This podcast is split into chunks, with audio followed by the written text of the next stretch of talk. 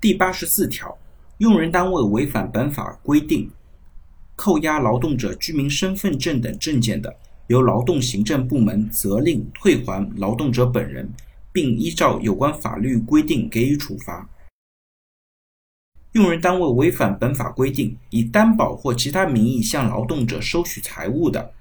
由劳动行政部门责令限期退还劳动者本人。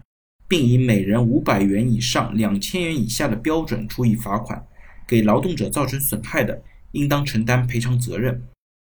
劳动者依法解除或者终止劳动合同，用人单位扣押劳动者档案或者其他物品的，依照前款规定处罚。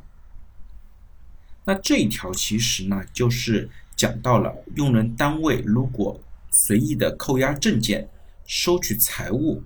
或者其他物品的这种情况呢。给予相应的处罚，